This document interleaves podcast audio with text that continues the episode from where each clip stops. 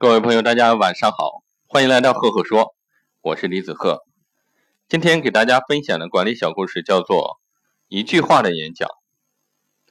美国飞机发明家莱特兄弟是一对非常善于思索又刻苦钻研的兄弟，可是他们却是一对最不善于交际的难兄难弟。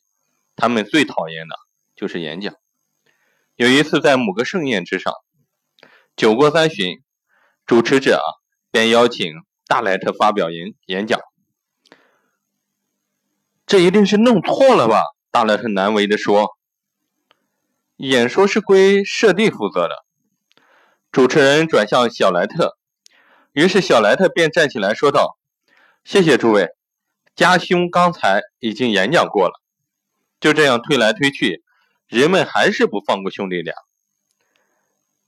经过各界人士的再三邀请，小莱特只说了这样一句话：“据我所知啊，鸟类中最会说话的只有鹦鹉，而鹦鹉呢是不会飞的，飞不高的。”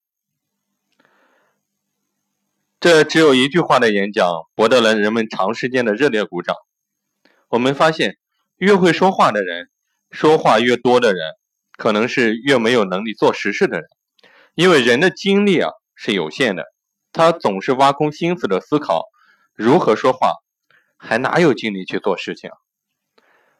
我们平常生活中会遇到各种各样的事情，那在遇到这些事情的时候，我们要学会辩证的来看问题。